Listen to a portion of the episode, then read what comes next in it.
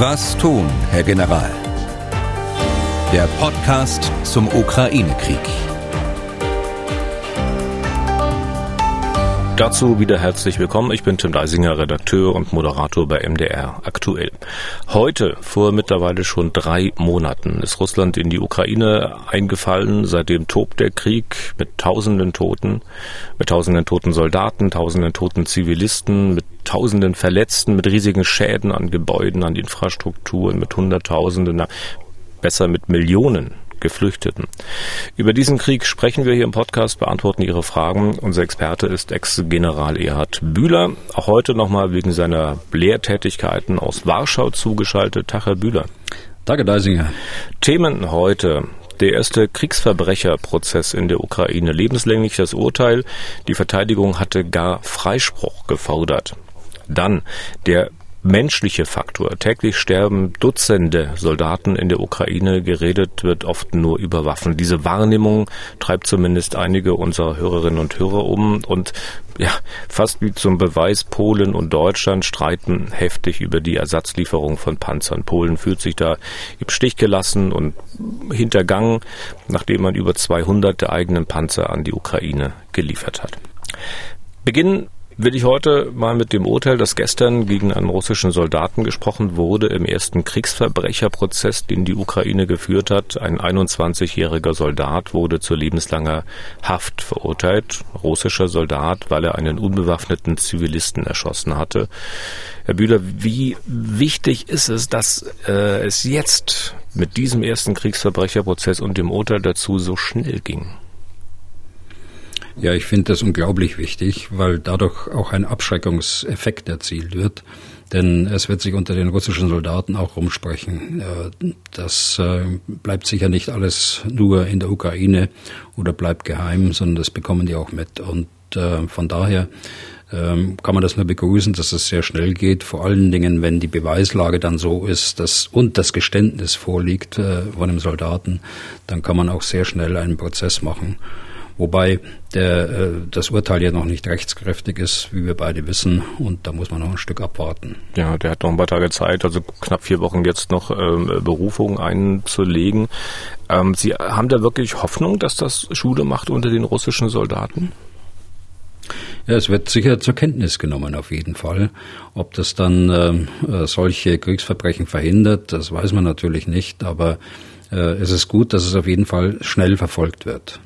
Die Verteidigung des Soldaten, die hat ja sogar Freispruch gefordert mit der Begründung, er habe Befehle befolgt. Kann man sich in einem solchen Fall wirklich darauf berufen, also nehmen wir mal an, der Soldat hätte wirklich einen Befehl bekommen, diesen Zivilisten zu erschießen? Ja, das hat er zumindest angegeben dass sie eben in einem Zivilfahrzeug unterwegs waren, nachdem ihre eigene Kolonne angegriffen worden war. Sie waren also auf der Flucht und äh, haben dann einen äh, 62-jährigen Mann gesehen, der telefoniert hat und darauf habe ihm sein Vorgesetzter, äh, Vorgesetzter befohlen, den Mann zu erschießen. Und das hat er dann auch getan. Ob das äh, diese, diese Einlassung, dass es ein Befehl war, äh, im Sinne des ukrainischen Rechtes als äh, Schuldausschließungsgrund ähm, dienen kann, das weiß man nicht. Da muss man die Berufung dann tatsächlich abwarten. Also bei uns ist es tatsächlich so, äh, nach der deutschen Wehrverfassung, wenn man da reinschaut ins Soldatengesetz, dann heißt es dort, Befehle sind zu befolgen. Aber äh, Ungehorsam liegt nicht vor, wenn der Befehl wenn ein Befehl befolgt wird, der die Menschenwürde verletzt oder nicht zu dienstlichen Zwecken erteilt ist. Und noch schärfer, ein Befehl darf nicht verfolgt werden, wenn dadurch eine Straftat begangen würde. Also bei uns ist das klar und eindeutig geregelt und äh, schließt im Grunde genommen auch dann äh, an an die grundgesetzliche Festlegung dass Angriffskriege verfassungswidrig sind und unter Strafe zu stellen. Also bei uns wäre es so, Teilnahme an einem Angriffskrieg äh, wäre eine Straftat, die verfolgt wird.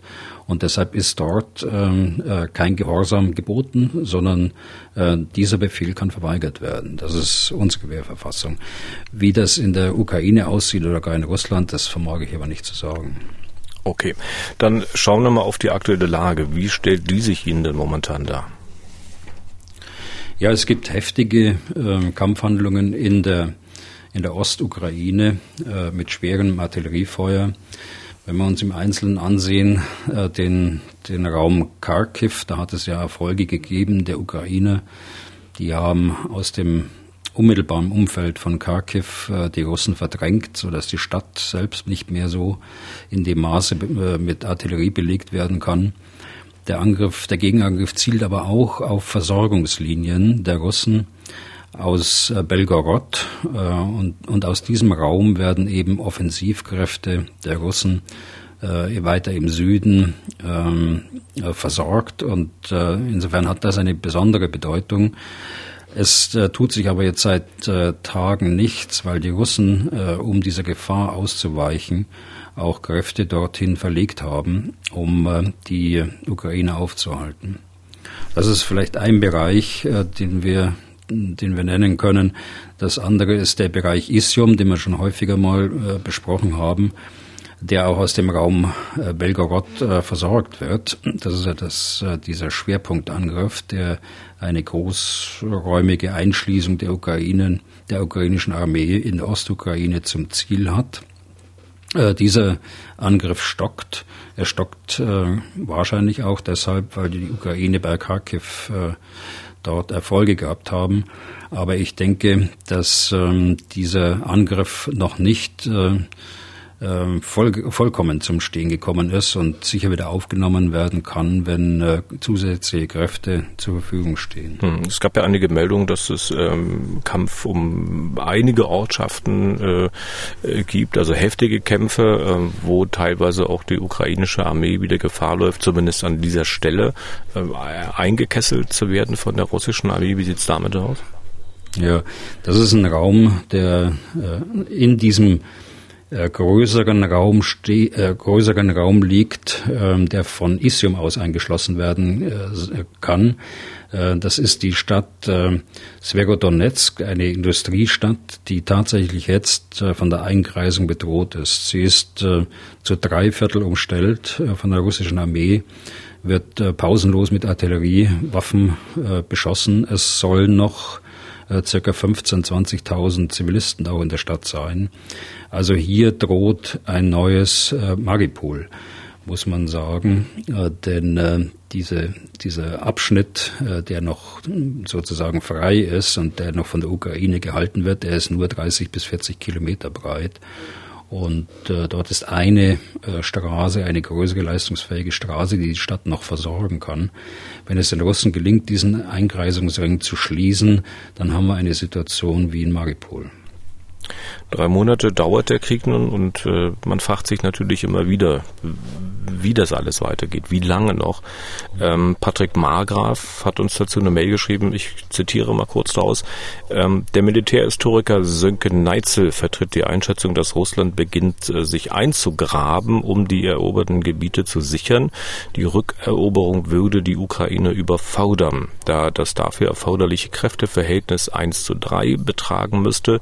Der Status quo dürfte sich somit auf unbestimmte Zeit, in Klammern Jahre, Jahrzehnte, hinziehen. Wie schätzen Sie das ein? Vielen Dank und freundliche Grüße. Also in der Tat sehen wir in dem Großraum Kherson, die Stadt im Süden der Ukraine, die Großstadt, dass sich dort die Russen seit Wochen eigentlich nicht mehr bewegen und äh, tatsächlich ihre Stellungen äh, so verstärken, dass die Ukraine Schwierigkeiten hat, da im Gegenangriff irgendwas zu machen. Ähm, ich schätze äh, Sönke Neitzel sehr. Wir kennen uns persönlich.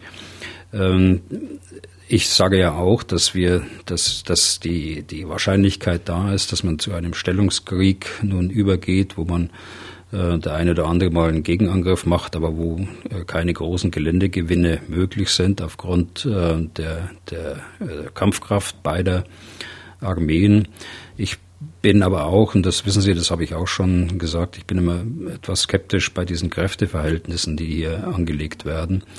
Ähm, Kräfteverhältnis ist äh, nur ein Faktor. Also Kräfteverhältnis meint, äh, wie viele Panzer stehen einander gegenüber, wie viele Soldaten stehen einander gegenüber. Äh, andere Faktoren sind da häufig wichtiger und die haben wir auch schon genannt, das Moral, das ist äh, der, Überraschungsfaktor und äh, andere Dinge, die Versorgung, äh, die Ausbildung. Und ähm, da äh, bin ich nicht so dass ich da auf Zahlen wie auch nicht nur er, sondern auch andere Wissenschaftler, die sich, die sich öffentlich äußern, äh, dort Wert legen. Hm. Aber nehmen wir mal einen diesen Faktor, den wir auch schon öfter besprochen haben, also Moral. Äh, wenn es da so einen Stellungskrieg, einen Abnutzungskrieg gibt, auch die Ukraine quasi nicht vorwärts kommt, äh, dann ist das doch auch ein Faktor, der dann nach und nach bei den ukrainischen Soldaten nachlassen wird, oder? Ja, sicher. Ich meine, so Erfolge, wie sie in Kharkiv erzielt haben, man sieht es ja auch bei Kherson. Äh, bei Kherson ist es ja gelungen, die, den russischen Vormarsch Richtung Odessa aufzuhalten. Und das ist natürlich auch ein positives Signal, das äh, positiven Einfluss auf die Kampfmoral der ukrainischen Verteidiger hat. Mhm. Und äh, Stellungskrieg, Abnutzungskrieg bedeutet ja, Menschen kommen weiterhin ums Leben, Militärtechnik wird zerstört. Bei den Kriegszielen, die sich die Ukraine gestellt hat, zumindest öffentlich kommuniziert, kommt man dann äh, unweigerlich zur Frage, woher wird zum Beispiel die Ukraine dann das ganze Militärgerät bekommen, wenn es sich noch über Jahre hinzieht? Wie viel wird sie davon brauchen? Denn sicherlich wird sie das nicht selbst herstellen können. Nein, die Rüstungsindustrie der Ukraine ist ja weitgehend zerschlagen worden durch die Luftangriffe und äh, durch die Besetzung auch der Industriegebiete im Osten der Ukraine. Von daher ist da nicht mehr viel äh, zu holen. Das heißt, äh, es müssen äh, Staaten, die die Ukraine unterstützen, dieses äh, Gerät auch liefern, damit die Verteidigung weitergehen kann. Ob das Jahre dauert, das muss man sehen. Ähm, da würde ich mich jetzt zeitlich nicht festlegen wollen würde bedeuten, im Extremfall äh, zum Beispiel die deutsche Rüstungsindustrie produziert dann nur noch für die Ukraine? Ja, nur noch für die Ukraine, das äh, kann ich, das kann ich so nicht sagen, denn äh, natürlich braucht auch die, die Bundeswehr eine regelmäßige ähm, Modernisierung und vor allen Dingen das Auffüllen der Lücken, über die, die wir auch schon mehrfach gesprochen haben. Also das wird äh, ganz sicher auch ähm, äh, einberechnet werden müssen. Aber klar ist auch, dass äh, die Ukraine weiterhin und je länger es dauert, eben desto länger äh, unterstützt werden muss mit Waffen und äh, mit Munition. Hm. Und, aber als Soldaten hat die Ukraine ja auch nicht unbegrenzt zur Verfügung. Es sei denn, man schickt ja noch irgendwann 60-Jährige an die Front. Also die Ukraine hat ja eine ganze, ganze Reihe von, von Reservisten. Ähm, sie hat ja eine, eine der stärksten Armeen in Europa, zahlenmäßig äh, zumindest. Und äh, von daher wird es da so schnell nicht, äh, nicht zu dem Szenar kommen, das Sie gerade beschrieben haben. Okay, dann aber an dieser Stelle vielleicht mal eine Frage von Martin Rennecke. Der bezieht sich auf eine Zahl, die der ukrainische Präsident vor kurzem genannt hat. Äh, laut Volodymyr Zelensky sterben pro Tag 60 bis 100 ukrainische Soldaten an der Front. Wir können Herrn Rennecke, ja mal kurz hören. Zunächst vielen Dank für den interessanten Blog rund um den Ukraine-Krieg. Bei all den taktischen und technischen Diskussionen möchte ich einmal eine Frage zu den Menschen stellen. Im 21. Jahrhundert müssten wir eigentlich den Menschen in den Mittelpunkt stellen. Ich betrachte jeden einzelnen von uns als besonders schützenswert. In diesem Konflikt sterben laut Angabe der Ukraine allein 60 bis 100 ukrainische Soldaten. Dazu kommen noch jede Menge russische. Wie geht man als Soldat mit diesem Dilemma um? ist ein Mensch in einem technischen Gerät automatisch zum Abschuss freigegeben. Ohne Gerichtsverfahren wird quasi entschieden, dass es rechtens ist, das militärische Gerät zu zerstören. Der Mensch ist dadurch quasi ein Kollateralschaden. Wie gehen Sie als General damit um? Wie gehen unsere Soldaten damit um? Das ist sicher keine leichte Fragestellung. Vielen Dank im Voraus und Grüße aus Hamburg. Ja, Herr Gernecke, natürlich, da haben Sie vollkommen recht. Es ist keine leichte Fragestellung, aber auch mit dieser Fragestellung muss man sich auseinandersetzen, wenn man äh, Soldaten führt. Ich meine, wir haben uns insgesamt, als wenn ich das mal so beantworten äh, will, aus einer größeren Perspektive, insgesamt in der, in der Gesellschaft immer äh, vorgenommen, ein Nie wieder. Nach unseren Erfahrungen, nach unseren eigenen Kriegsverbrechen, die im Namen Deutschlands begangen worden sind im Zweiten Weltkrieg. Dieses Nie wieder hat sich bei uns stark eingeprägt.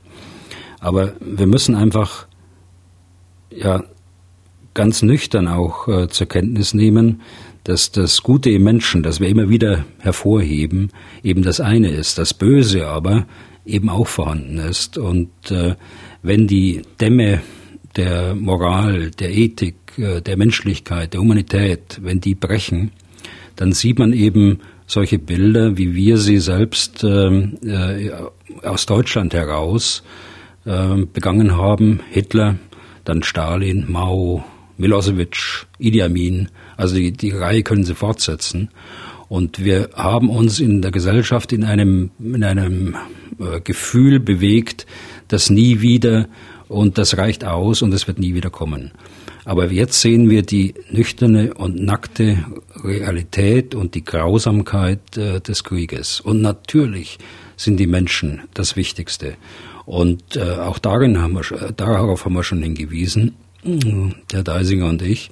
Also wenn wir zerstörte Fahrzeuge sehen, dann sind in diesen Fahrzeugen meist Menschen gestorben und da ist die gesamte Besatzung äh, gestorben.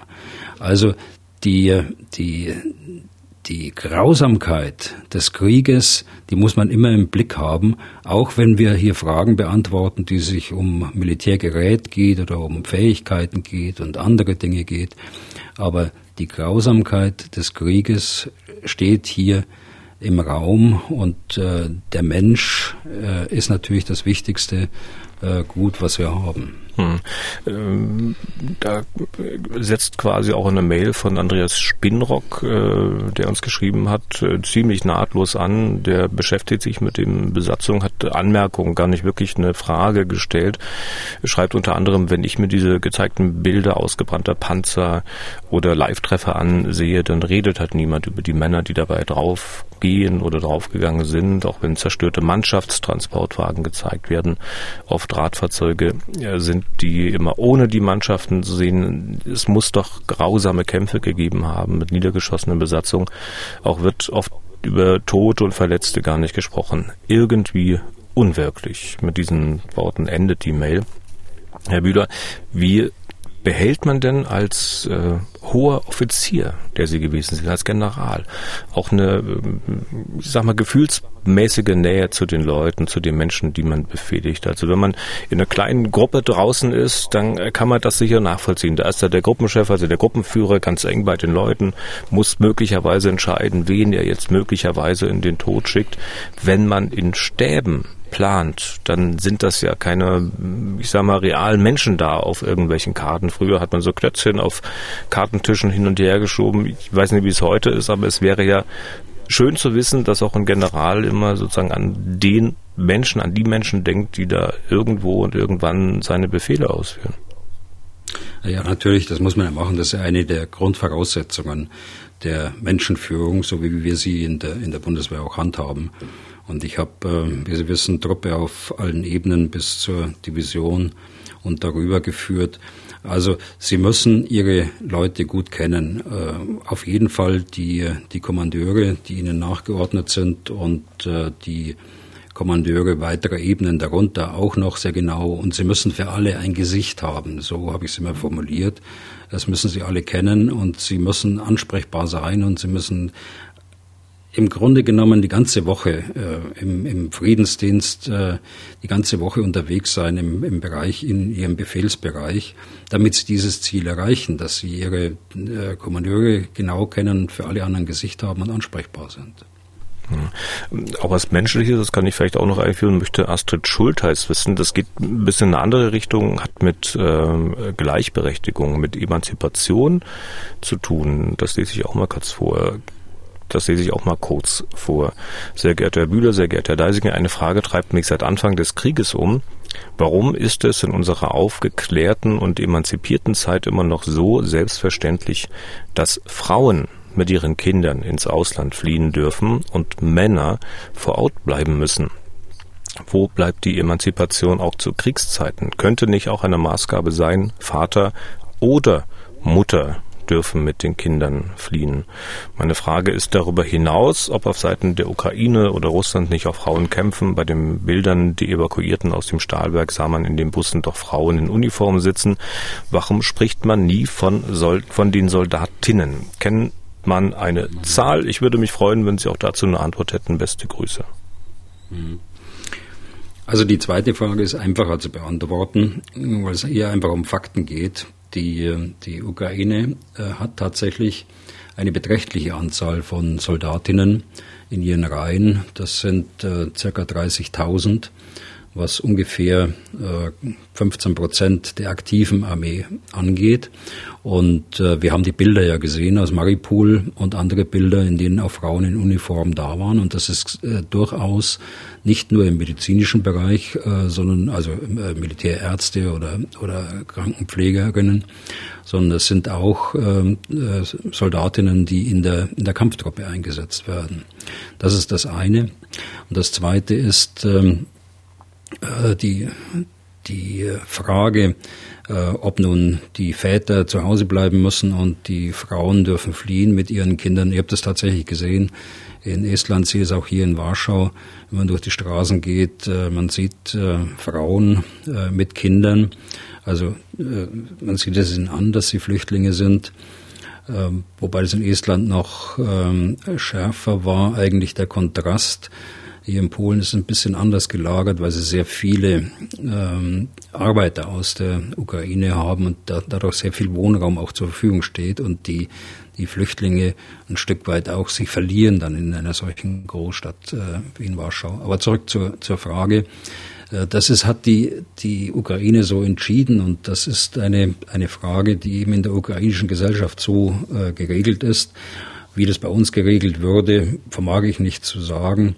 Auf jeden Fall ist es Tatsache, dass äh, die Männer zu Hause in der Ukraine bleiben müssen und äh, bis auf Ausnahmen wahrscheinlich und äh, sich um die Verteidigung, um die Gesamtverteidigung der Ukraine zu kümmern. Gesamtverteidigung meint äh, auch militärisch natürlich, aber auch, gibt natürlich auch viele Bereiche, die für die Gesamtverteidigung äh, wichtig sind, ob von der Feuerwehr angefangen äh, bis zur Polizei und bis zu Hilfsdiensten. Auch die müssen natürlich personell besetzt sein. Die Frage geht ja in die Richtung, ob man da nicht möglicherweise ähm, auch eine Art, in Anführungszeichen, Gleichberechtigung walten lassen äh, könnte. Wie, wenn Sie darüber nachdenken, so was geht Ihnen da im Kopf rum? Also würden Sie es lieber so behalten, wie es momentan halt wahrscheinlich auch bei uns wäre, also dass eher die Männer dann in den Krieg geschickt würden, ähm, oder würden Sie auch da eine Möglichkeit sehen, beziehungsweise würden Sie der Dame, ähm, der äh, Frau Schulter es folgen, dass man auch da Emanzipation betreiben sollte? Also Sie haben jetzt mehrfach den Konjunktiv verwendet bei dieser doch schwierigen, äh, schwierigen Frage. Also ich würde lieber dabei bleiben, ich mache da keine, keine Ratschläge oder ich will da keine Ratschläge geben der Ukraine. Das müssen die wissen, wie sie das, wie das, wie sie das regeln. Äh, ich glaube, dass man das nicht äh, aus äh, emanzipatorischen Gründen nun anders machen sollte. Lass es sie so machen, wie sie es entschieden haben. Mhm. Wir sind ja eigentlich immer noch bei der aktuellen Lage. Zwei Fragen äh, vielleicht dazu noch. Es ist dieser Tage immer wieder zu lesen, dass es Bewegungen gibt bei den belarussischen Truppen an der ukrainischen Grenze. Bislang beteiligt sich Belarus ja nicht mit Truppen am Krieg. Man hat anfangs nur Aufmarschgebiet zur Verfügung gestellt. Äh, wie würden Sie diese Bewegung jetzt deuten?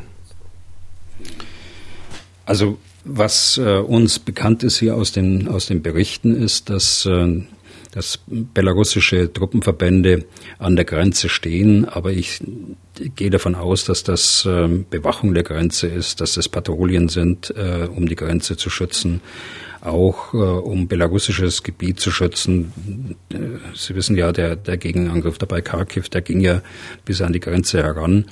Also von daher ist es eigentlich ein, ein äh, relativ normaler Vorgang.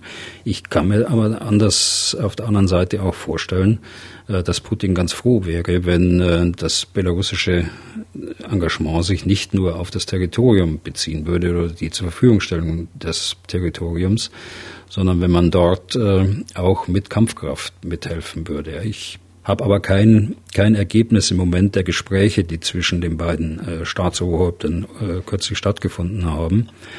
Ähm, auch der, der Machthaber in Minsk, äh, Lukaschenko, wird äh, große Probleme haben, einen solchen Schritt im eigenen Land durchzusetzen, weil wir ja wissen, der hat eine, eine sehr starke Opposition und wir wissen ja auch, dass äh, es Demonstrationen gegen die Russen gegeben hat und mutmaßlich auch vereinzelte Anschläge gegen russische Truppenteile in Belarus. Weitere Frage noch, was ist eigentlich mit Odessa? Hafenstadt im Süden der Ukraine, eigentlich die einzige, die noch in der Hand der Ukraine ist. Gibt es denn aktuell Anzeichen dafür, dass die russische Armee auch Odessa noch im Visier hat oder möglicherweise relativ zeitnah auch einnehmen will? Also ganz sicher ist ähm, Odessa weiterhin im Visier. Ähm, die Voraussetzung wäre aber, dass man die Region Kherson äh, zunächst mal unter Kontrolle bekommt äh, und äh, vor allen Dingen auch die Verbindung zu der Stadt Mykolajew, die äh, auf der die die Landverbindung äh, sozusagen herstellt äh, zwischen Kherson und Odessa ist, äh, ist nach wie vor ein, ein äh, Ziel, äh, denke ich, auch aufgrund seiner strategischen Lage und weil Odessa eben der einzige noch verbliebene Hafen der, der Ukraine ist und weil es eine Landbrücke dann gäbe zwischen der russischen Armee und Moldawiens, abtrünnigen Provinz Transnistrien, in der auch russische Soldaten zwei Regimenter stehen und äh, auch äh, Milizen äh, der, der, von Transnistrien. Aber äh, ich glaube, dass zurzeit der Schwerpunkt in der Ostukraine liegt, weil auch die Fähigkeiten dazu nicht zur Verfügung stehen äh, der Russen, dass man diesen, diesen Angriff weiter Richtung Odessa fortsetzen kann. Ähm, Hörerinnen und Hörer machen sich auch äh, Gedanken über Schwerpunktsetzungen, auch Schwerpunktsetzungen der ukrainischen Armee, auch in Sachen Odessa. Stellvertretend vielleicht mal die Mail von Jürgen Knobloch, auch ehemaliger Soldat. Zitat, ich denke, der Verlust der Häfen am Schwarzen Meer wäre für die Ukraine doch wirtschaftlich wirtschaftlich, geopolitisch viel verheerender als bestimmte Teile der Ostukraine äh, zu verlieren, die eh russlandfreundlich zu sein scheinen. Warum legen die ukrainischen Streitkräfte Ihrer Meinung nach den Schwerpunkt in die Ostukraine? Mit freundlichen Grüßen. Ja, wer soll das festlegen? Wer soll das festlegen, was wichtiger ist und was weniger wichtig ist? Äh, äh, der ukrainische Präsident, das Parlament, wie soll das, wie soll das passieren? Tatsache ist, dass Odessa natürlich, und da hat Herr Knobloch vollkommen recht, ist äh, von großer strategischer Bedeutung aufgrund des Hafens. Auf der anderen Seite ist die Ostukraine ähm, der Teil der Ukraine, wo am meisten Schwerindustrie ist. Also äh, von daher ist auch, auch das Gebiet eine, eine von hohem strategischen Wert. Und gar nicht zu reden von den, von den Häfen, die am Asowschen Meer äh, liegen und die eben auch zur Ukraine gehören. Das ist also nicht nur Odessa. Okay. Ähm, Odessa, den Hafen selbst, kann man ja derzeit auch nicht äh, nutzen, weil Zufahrten, Ausfahrten vermint sind, weil man Gefahr läuft, durch äh, russische Kriegsschiffe aufgebracht zu werden. Ähm, das treibt auch unseren Hörer Jan Oystergerling um. Der fragt sich, ob man das so hinnehmen muss. Auch hier kurz Zitat.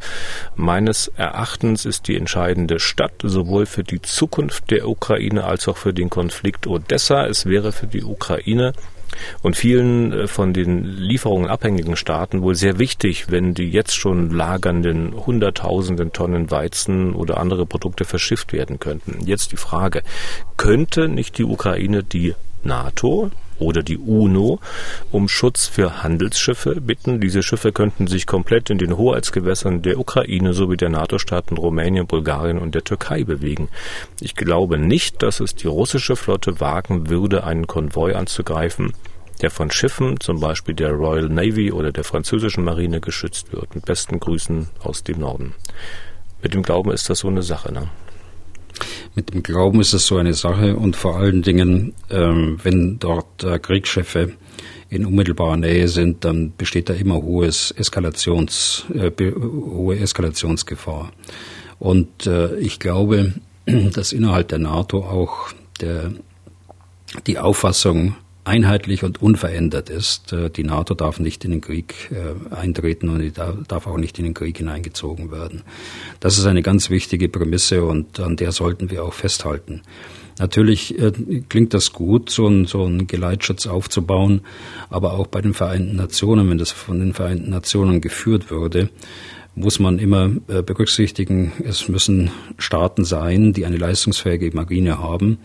Er sprach jetzt zum Beispiel von Frankreich, aber auch Frankreich ist ein NATO-Staat. Und ähm, äh, da wird es Putin einfach fallen, äh, diese in, in, seiner, in seiner Propaganda, das auch der NATO in die Schuhe zu schieben, auch wenn das äh, nur in Anführungsstrichen ein NATO-Staat wäre. Also von daher sehe ich das sehr äh, kompliziert an. Solche ähm, Geleitschütze kann man machen, wenn, wenn im Grunde genommen beide Seiten sich äh, damit einverstanden erklären und dass eine, eine Bedrohung dieses, dieses Schutzes dann tatsächlich auch ausgeschlossen ist und dass ausgeschlossen ist, dass dieser Schutz dann äh, als Kriegspartei mit hineingezogen wird in den Konflikt. Okay. Kommen wir nochmal zurück zu dem Punkt, dass ähm, täglich nach wie vor Dutzende Soldaten, auch viele Zivilisten in der Ukraine sterben. Es gibt sicher viele, viele Menschen auch hier in Deutschland, denen das jeden Tag auch aufs Neue wehtut. Können Sie nachvollziehen, dass genau deswegen viele Menschen hier in Deutschland äh, nicht viel davon halten? Dann kommen wir zu der Diskussion, zu der ich eigentlich will, immer mehr und immer schwerere Waffen in die Ukraine zu schicken? Ja, natürlich kann ich das nachvollziehen. Ich meine, das, das äh, fängt ja auch damit an, äh, wie wir in diese Dis Diskussion reingegangen sind, äh, indem wir erst über Defensivwaffen gesprochen haben. Wobei, was ist eine Defensivwaffe? Jede Waffe kann auch offensiv verwendet werden. Ähm, dann kommt dieser, dieser Begriff der schweren Waffen nun plötzlich auf, wobei es durchaus auch leichte Waffen gibt mit einer enormen Zerstörungskraft, also eine Panzerfaust auf 150 äh, Meter abgefeuert auf einem Panzer, kann einen Panzer außer Gefecht setzen und zerstören. Und natürlich auch die Zögerlichkeit, wie wir, wie wir dort in diese Diskussion reingekommen sind. Das äh, äh, bewirkt das auch. Aber nachvollziehen kann ich das natürlich. Hm. Wir haben ja dort teils heftige Diskussionen, auch hier im Land. Also da werden Befürworter von Waffenlieferungen mal schnell zu Kriegstreibern gestempelt. Die Gegner solcher Lieferungen, die müssen sich als Putin-Freunde beschimpfen lassen. Äh, Sie haben da eine ziemlich klare Haltung, die haben Sie auch schon mehrfach begründet hier im Podcast. Also Sie sagen, Sie würden auf jeden Fall schwere Waffen in die Ukraine liefern. Wackelt eigentlich bei Ihnen diese Haltung manchmal? Also wenn Sie hören, wie viele da wieder gestorben sind oder ähm, passt das ins Bild? Also es geht jetzt nicht darum, wie viele da gestorben sind, sondern es geht darum, wie die, die Ukraine ihr Selbstverteidigungsrecht wahrnehmen kann. Und äh, wenn man will, dass sich die Ukraine nicht einem brutalen Aggressor äh, beugen muss, äh, dann muss man die Ukraine ausrüsten mit den Waffen, die dazu geeignet sind, dass sie äh, die, äh, die, die Aggressoren aufhalten und sich verteidigen können. Bei der Frage, ob man sogenannte schwere Waffen in die Ukraine schicken sollte, da sind die Deutschen bekanntermaßen, also Umfragen legen das zumindest nahe, geteilter Meinung, da scheint man sich so einigermaßen die Waage zu halten. Könnte das vielleicht ein Grund sein, warum die Bundesregierung da zwar auch klare, beziehungsweise relativ klare Bekenntnisse abgibt, sich da aber irgendwie in der Praxis doch nur wenig tut? Oder haben Sie da eine andere Wahrnehmung? Also ich glaube und ich weiß, dass da, äh, dass da eigentlich äh, sehr viel gemacht wird, äh, das allerdings alles Zeit braucht. Und ähm, da ist man von, von einem Teil unserer Gesellschaft und von einem Teil unserer Medien sehr ungeduldig. Aber diese äh, schweren Waffen, die vor allen Dingen, wenn mehrere, mehr, wenn mehrere Parteien beteiligt sind, wenn es also nicht nur von Ministerium zu Ministerium geht, sondern wenn dort auch Industrie beteiligt ist, äh, dann äh, gibt es hier mehrere Verhandlungspartner, die erstmal übereinkommen müssen. Dann gibt es äh, unterschiedlichste Fragen, wir haben sie erlebt, von Munition bis zur Ausbildung, die geklärt werden müssen. Also von daher äh, denke ich, dass äh, beides eigentlich eine Rolle spielt. Auf der einen Seite eine gewisse Zögerlichkeit kommt, die aus der Geschichte zu erklären ist, wie wir dort in die Diskussion reingekommen sind. Auf der anderen Seite ähm, aufgrund der Komplexität äh, des, äh, dieses so eines Ringtausches, wie sie äh, wie es äh, häufig genannt wird. Stichwort Ringtausch, ähm, da gibt es ja wohl auch gerade äh, einen heftigen Streit mit Polen. Äh, zumindest legen das Presseberichte nahe. Sie sind gerade in Warschau. Vielleicht können Sie da quasi auch aus erster Hand mal ein paar Sätze sagen. Vielleicht äh, nur kurz zur Einführung.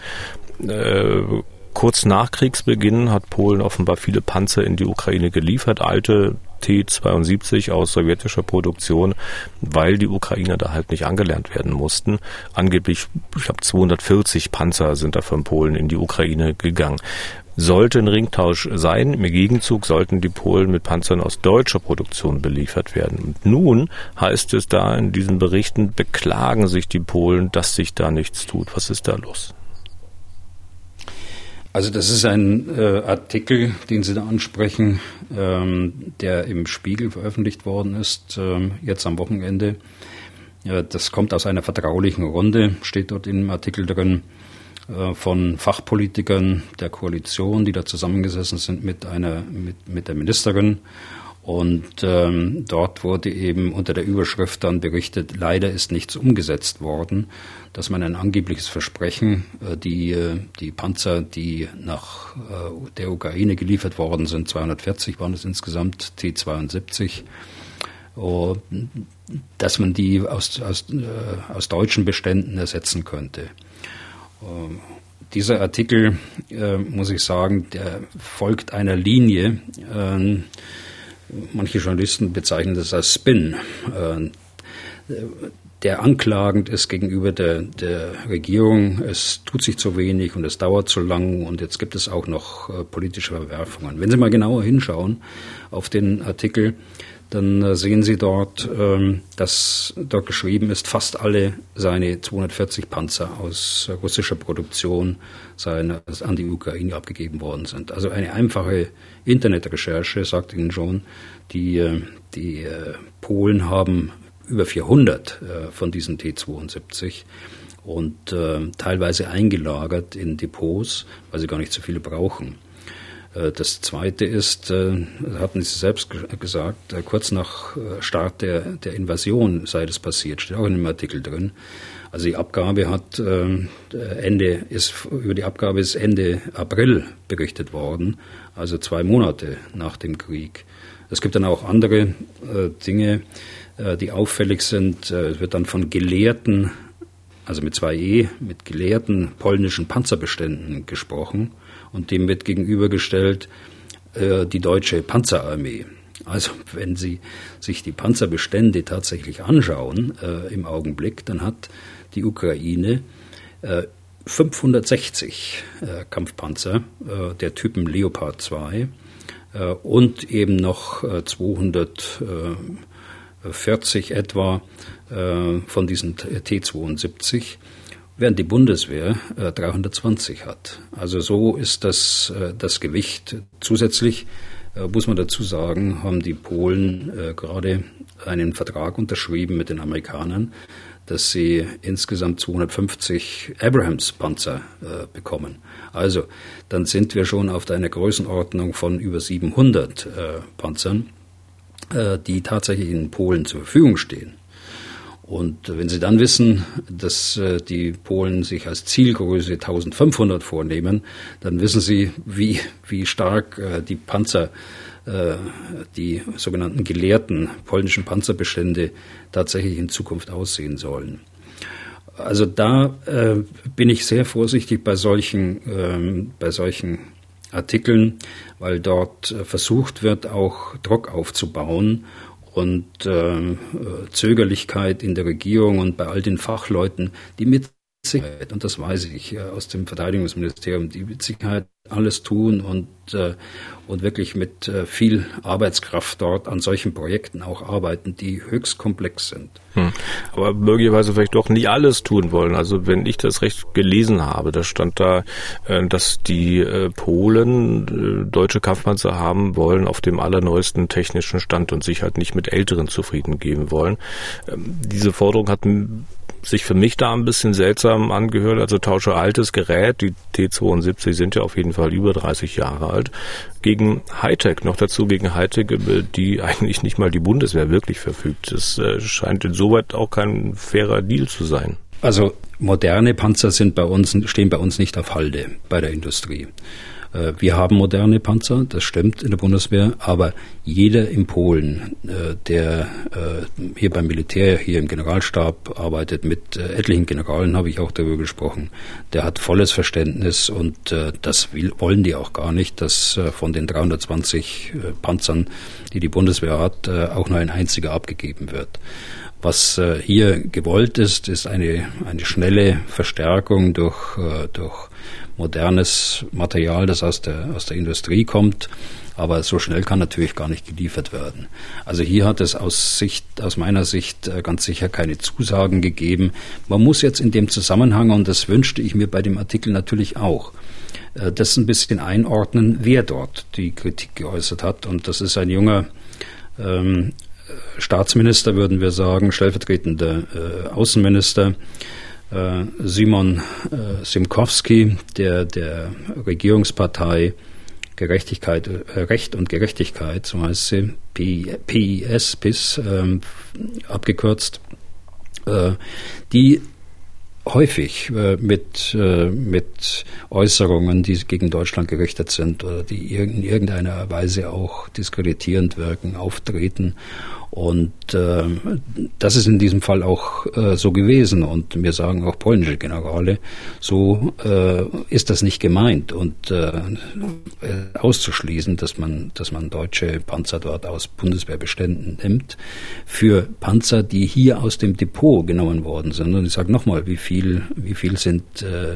wie viel sind denn tatsächlich in, in Polen vorhanden? Es geht hier nicht um geleerte Panzerregale nicht so gemeint von der polnischen Regierung oder ähm, verstehen die Generäle das nicht so, also für, für, für ihre Begriffe. Kann ja sein, dass der äh, stellvertretende Außenminister das genauso meint, wie er es gesagt hat. Also äh, das, das mag sein. Dann muss ich allerdings fragen, ob er die Komplexität dieses, dieses Unternehmens dann auch tatsächlich verstanden hat. Das weiß ich nicht. Ne? Das, deshalb will ich das auch gar nicht bewerten. Ich will es nicht so, so hochhängen. Äh, das ist eine Einzelstimme, wie die es, die es häufiger mal gibt aus dieser Regierungspartei. Und ähm, äh, da muss man nicht gleich einen äh, ein Konflikt zwischen Deutschland und Polen konstruieren. Also die Verstimmung zwischen Polen und Deutschland ist weitaus geringer, als man sie dort äh, aus dem Spiegelartikel entnehmen kann. Das ist meine Wahrnehmung hier vor Ort, ja. Okay. Zeit ähm, für eine Hörerfrage haben wir noch. Wir sind gleich am Ende. Und zwar äh, eine Mail von Marco Grieshaber. Das ist, glaube ich, die Mail, die bisher ähm, von am weitesten weg äh, kam. Hallo liebes Podcast-Team, vielen Dank für die klaren, nüchternen Informationen. Meine Frau und ich leben in Taiwan und wir verfolgen sehr nah den Ukraine-Konflikt. Mich würde interessieren, wie Sie die Gefahrenlage in Ostasien, genauer zwischen Taiwan und China einschätzen. Besteht hier akute Gefahr? Wäre bei einem Ausbrechen des Konflikts die NATO, Schrägstrich Deutschland involviert? Und wie kann man sich als deutscher Auswanderer vor Ort über die Sicherheitslage ein Bild machen? Machen, damit man weiß, wann man das Land notfalls verlassen muss. Vielen Dank. Mhm. Mhm. Also Herr Grieshaber weiß äh, sicher mehr, als wir beide zusammen wissen über, über äh, Taiwan. Deshalb äh, vielleicht ganz kurz, aber auf seine, auf seine Fragen eingehend, und die sind ja auch berechtigt. In so, in so, einem, in so einer Weltlage, wie wir im Augenblick sind, äh, hat man das häufig, dass äh, Konflikte, auch eingefrorene Konflikte, so im Schatten des großen Konfliktes laufen und plötzlich aufbrechen. Äh, was, was meine ich da? Ich meine da äh, Beispiel auch den Balkan, aber auch Taiwan äh, gehört dazu. Taiwan ist ja äh, ein Land, das von der Bundesrepublik Deutschland nicht anerkannt ist, wie von den meisten anderen Staaten auch. Deshalb ähm, gibt es ja dort keine Botschaft. Äh, es gibt aber ein Institut äh, Deutschlands oder Deutsches Institut heißt das, glaube ich, ähm, das ähnlich wie eine, eine Botschaft eingerichtet ist. Und dort äh, kann man sich schon informieren, aber das äh, weiß Herr Grieshaber ganz sicher auch. Man kann sich auch in solchen Ländern in eine deutschen Liste eintragen, um Informationen aus erster Hand äh, zu bekommen, auch aus dem Krisenstab zu bekommen. Sobald also im Krisenstab irgendwelche Informationen äh, einlaufen, die äh, die Sicherheitslage betreffen, werden die auch an die dort lebenden, in solchen Ländern lebenden äh, Deutschen dann auch verteilt werden. China, äh, China beansprucht ja äh, Taiwan äh, und äh, auf der anderen Seite haben die Amerikaner eine, ähm, auch gerade neulich erst der, der Präsident äh, vielleicht keine Sicherheitsgarantie gegeben, so wie es äh, in der NATO der Artikel 5 vorschreibt, aber immerhin hat er gesagt, dass die, die Amerikaner die Taiwanesen unterstützen würden in äh, wenn sie denn von, von äh, China angegriffen würden.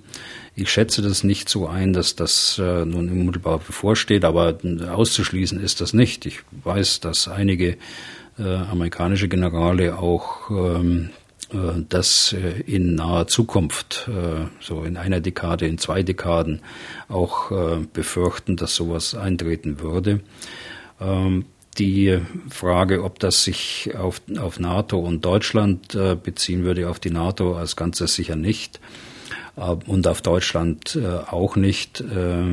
Da sehe ich allenfalls eine Unterstützung, wie es beispielsweise Neuseeland oder Australien gerade jetzt für die Ukraine macht, dass man mit solchen Unterstützungsmaßnahmen dann auch aushilft. Aber eine, eine Frage der, des unmittelbaren Eingreifens äh, der NATO sehe ich dort nicht. Aber äh, wenn die Amerikaner vor so einer Herausforderung stehen würden, muss man sicher in Europa die Sicherheit in eigene Hand nehmen können.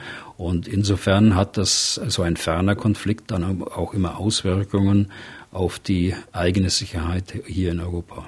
Dann danke für diese Antwort und damit sind wir durch für heute. Wenn Sie Fragen zum Thema haben, dann schreiben Sie an general.mdraktuell.de. Was tun, Herr General, gibt es auf mdr.de, in der ARD Audiothek, bei Spotify, Apple, Google und überall da, wo es sonst noch Podcasts gibt. Herr Bühler, danke wie gesagt für heute. Wir hören uns am Freitag wieder, ein vorerst letztes Mal aus Warschau, glaube ich, ne? Ja, genau, am Freitag das letzte Mal aus Warschau. Was tun, Herr General? Der Podcast zum Ukraine-Krieg.